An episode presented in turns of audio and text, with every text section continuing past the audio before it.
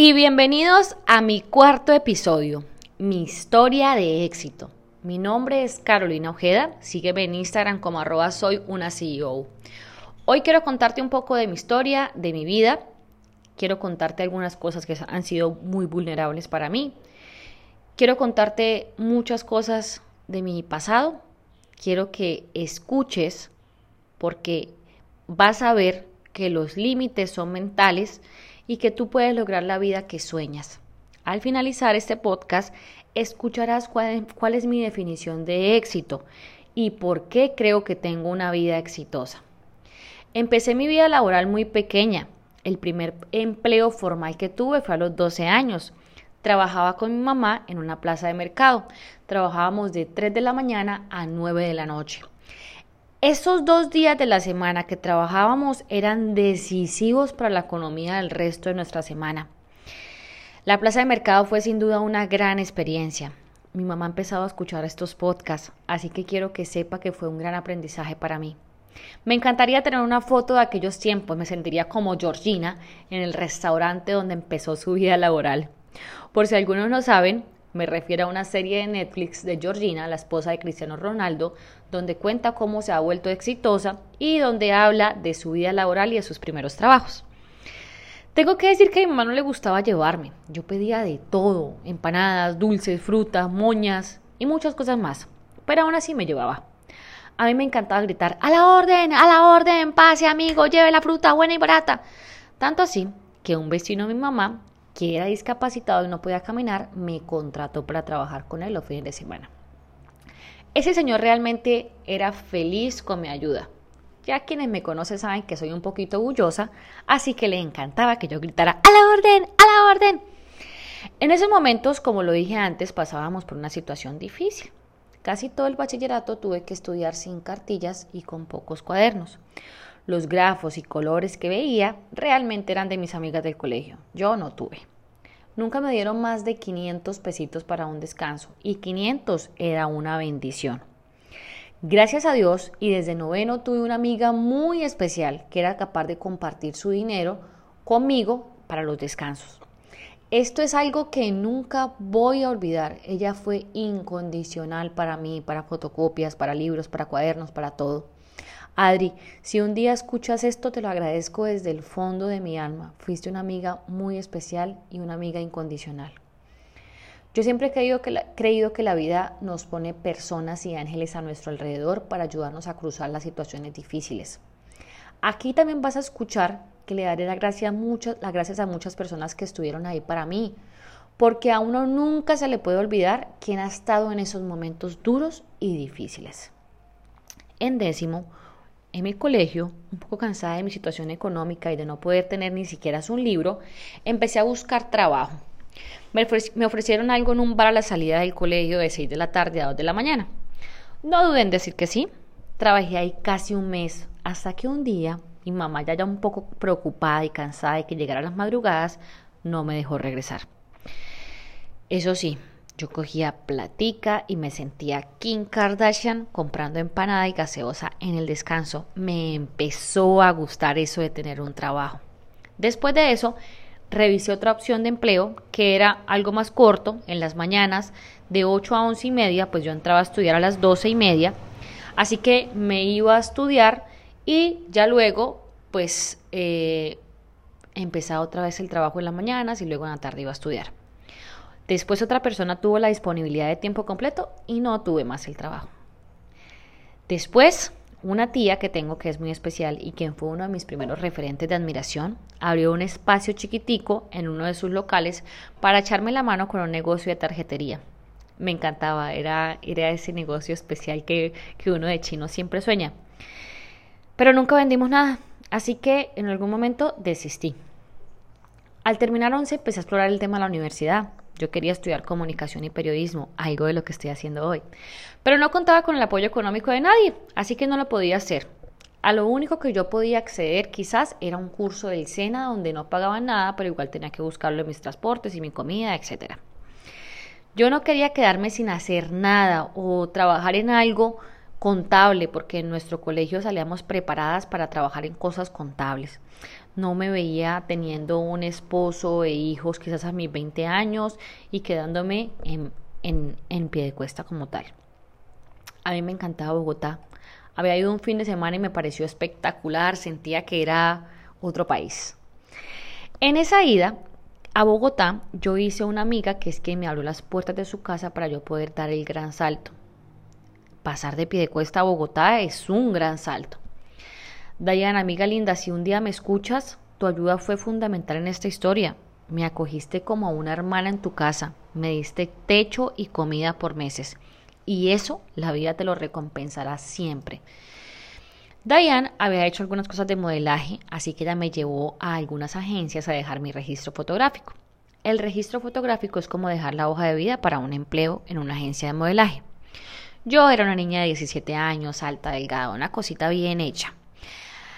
Después de algunos días me llamaron para mis primeros trabajos. Algo me habría de salir.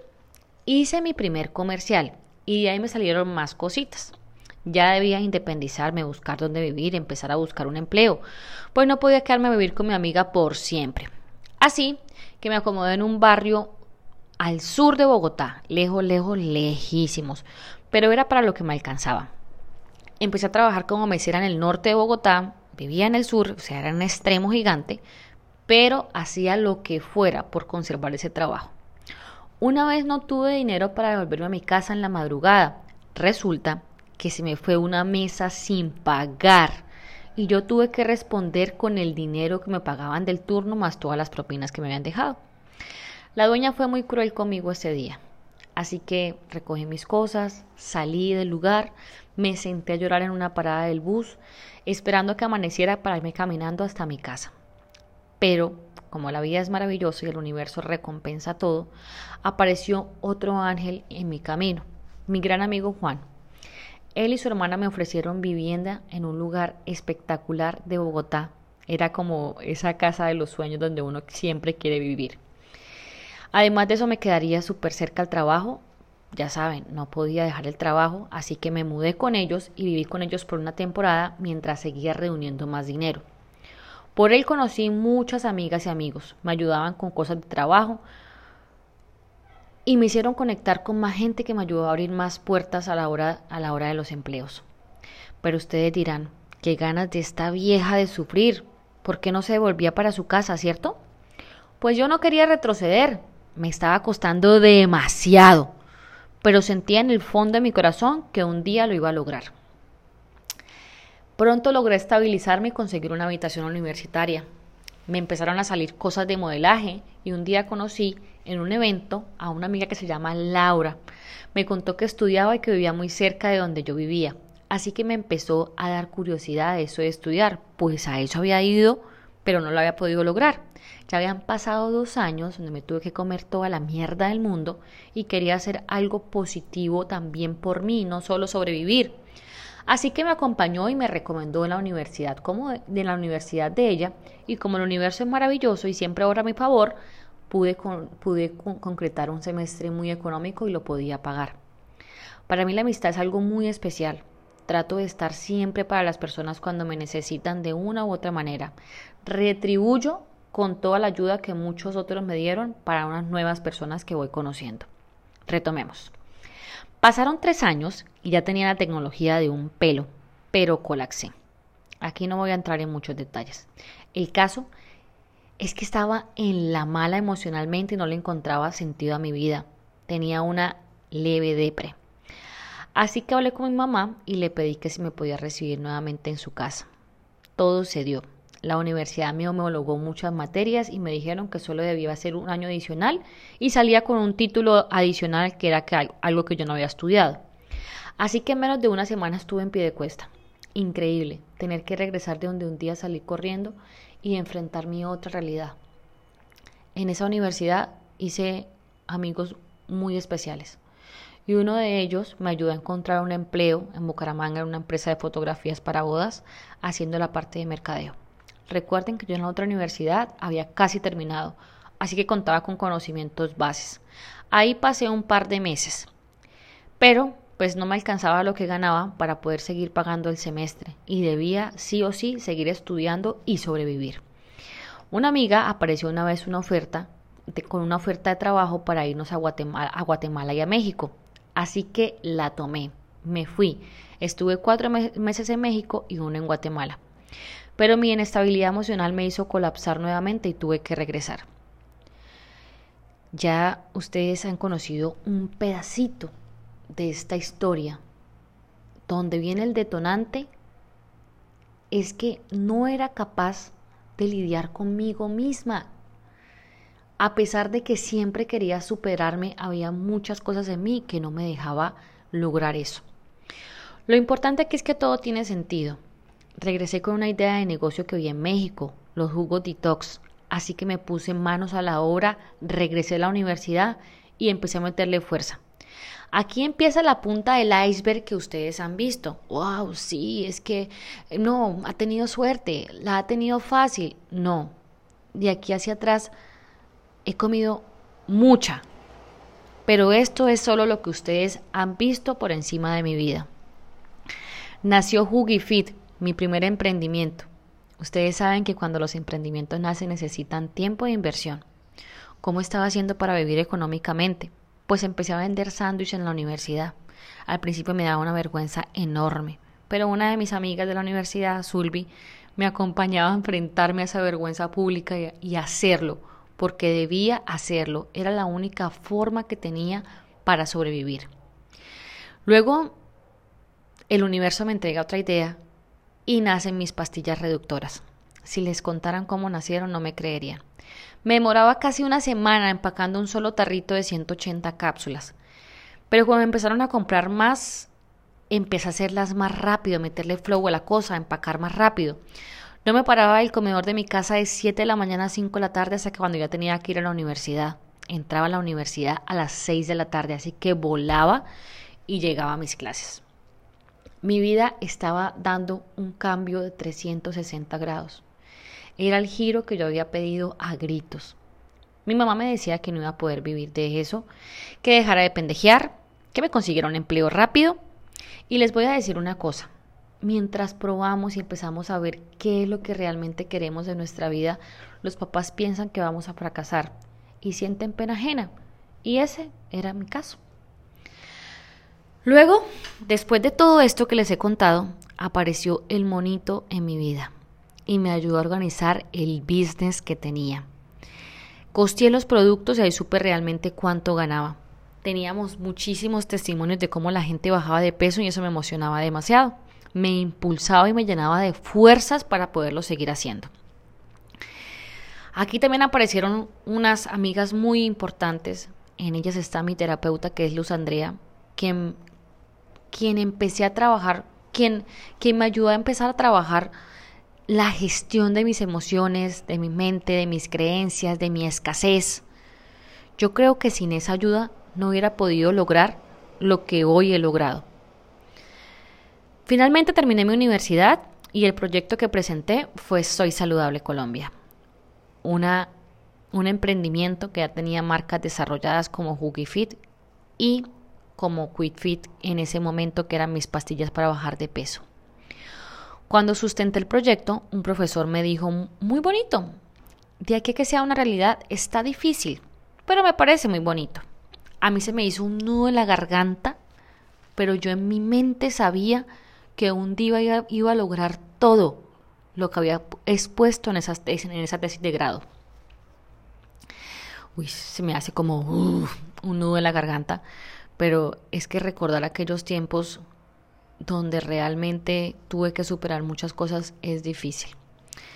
Señores, me les enamoré. Así que decidí regresar a Bogotá cagada del susto porque mi monito vivía en Bogotá. Y decidí regresar para hacer la vida que yo había soñado al lado del hombre que yo había soñado. El monito y yo nos hicimos socios y empezamos a vivir de Soy Saludable Colombia, nuestro emprendimiento.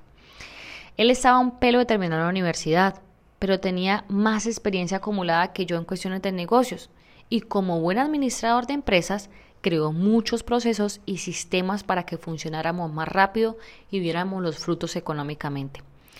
Yo vendía por Facebook, Instagram, y por todos los medios posibles mis pastillas y también las hacía.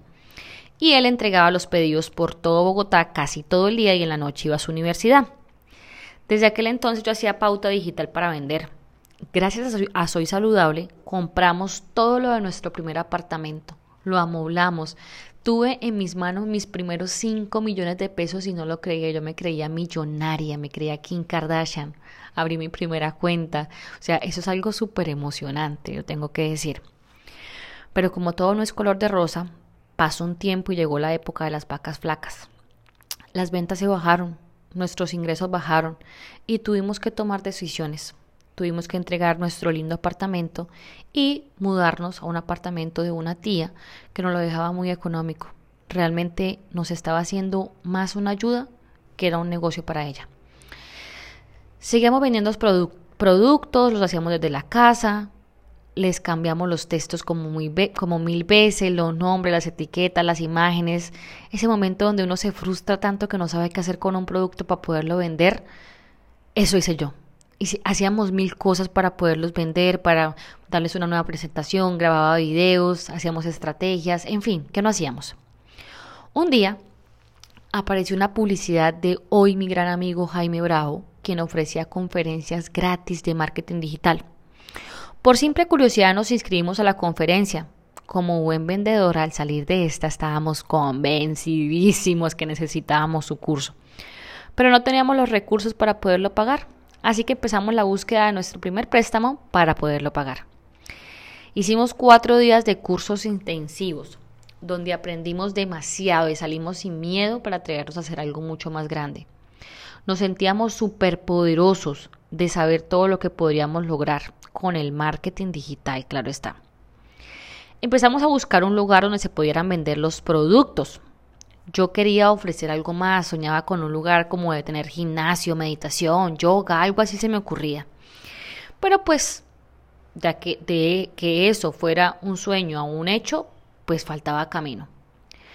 Empecé a pedirle al universo que nos diera una guía y una visión de nuestro siguiente paso y qué íbamos a hacer ahora nosotros pues habíamos dejado todo tirado para dedicarnos a Soy Saludable y Soy Saludable no nos estaba dando para vivir. Diariamente transitábamos por un sector de Bogotá, el cual nos parecía muy comercial, y un día vimos un local que tenía un letrero que dice, se arrienda. Nos arriesgamos a preguntar y a agendar la cita con el señor para que nos lo mostrara. Cuando entramos al local era grande, muy grande. Yo a veces pensaba, ¿cómo se cómo se llena un local de estos? estaba adecuado con un sauna y un jacuzzi. La verdad, a mí nunca se me había ocurrido la idea de que puede ser, podía ser un spa con mis productos ni nada de eso, pero siempre lo visioné como un centro de bienestar. Tenía lo que estábamos buscando. Adivinen cuál era el problema.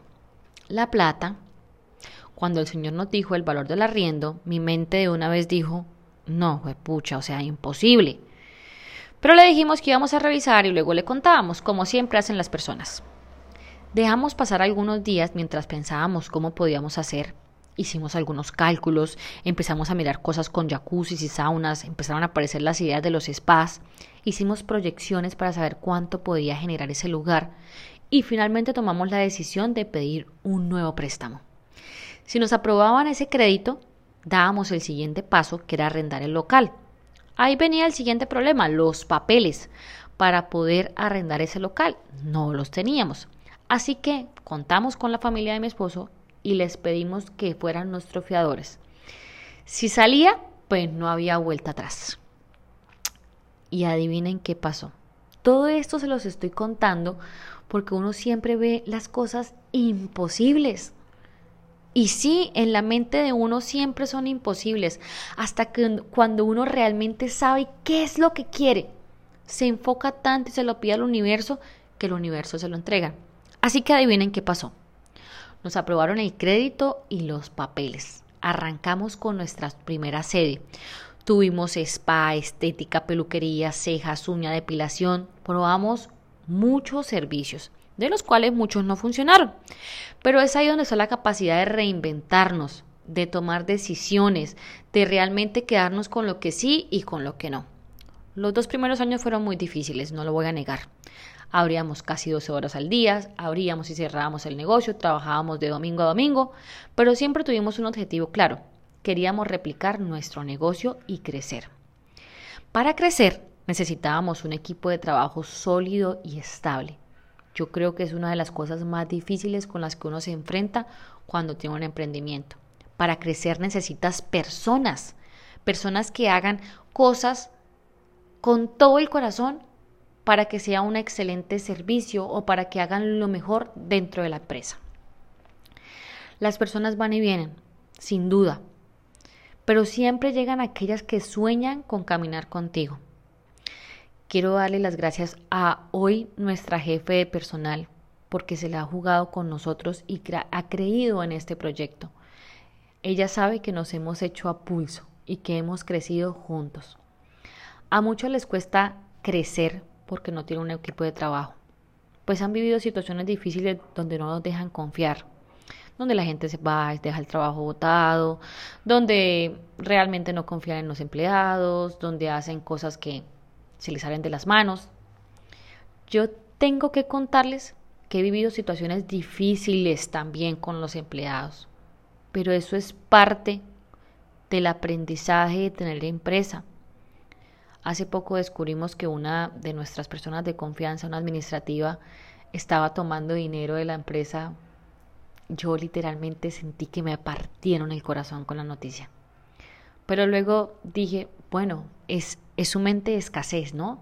Está tomando lo que no le pertenece. Un día al universo, pues, le va a entregar lo mismo que ya tiene, escasez en su mente, y pues yo no puedo hacer nada con eso.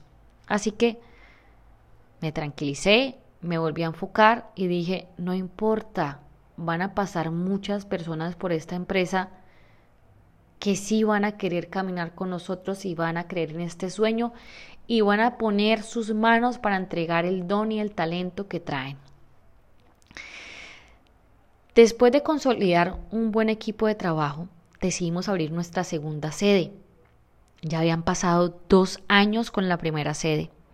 También decidimos abrir nuestra primera oficina de marketing. Queríamos apoyar a muchos emprendedores que estaban apenas surgiendo, renaciendo y que necesitaban ese pequeño impulso para poder llegar lejos. Recuerden que nosotros tomamos la decisión de abrir nuestro primer local gracias al marketing digital, porque sabía, sabíamos que lo podíamos lograr, sabía que podíamos llenar eso de gente gracias al marketing digital.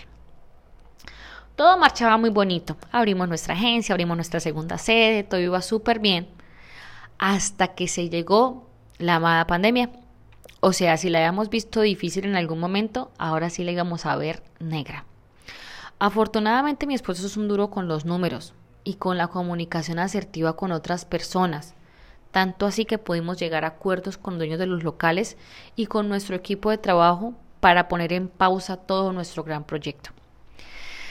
Tocó recurrir nuevamente a un préstamo para podernos financiar, porque las cosas estaban demorando demasiado y no sabíamos cuándo habría un fin de la pandemia.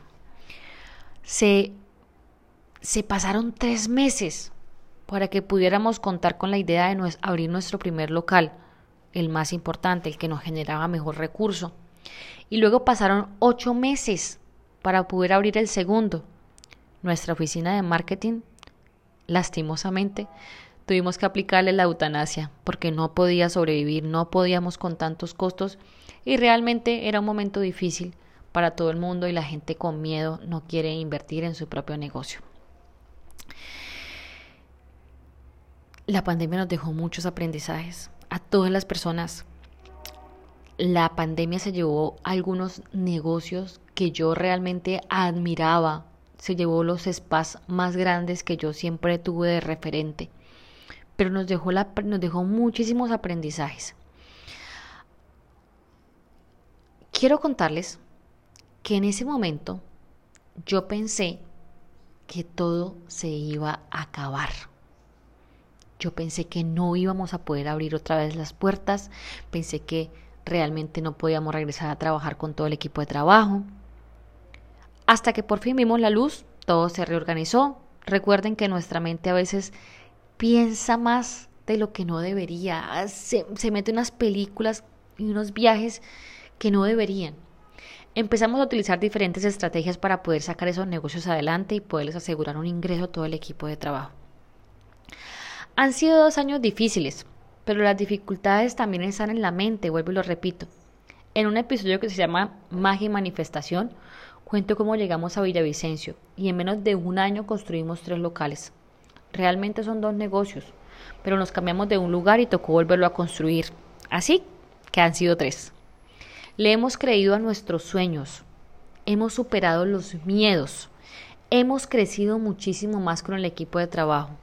Hoy somos 20 personas que dependemos de esta empresa, Grupo Coar. Estamos viviendo nuestro sueño.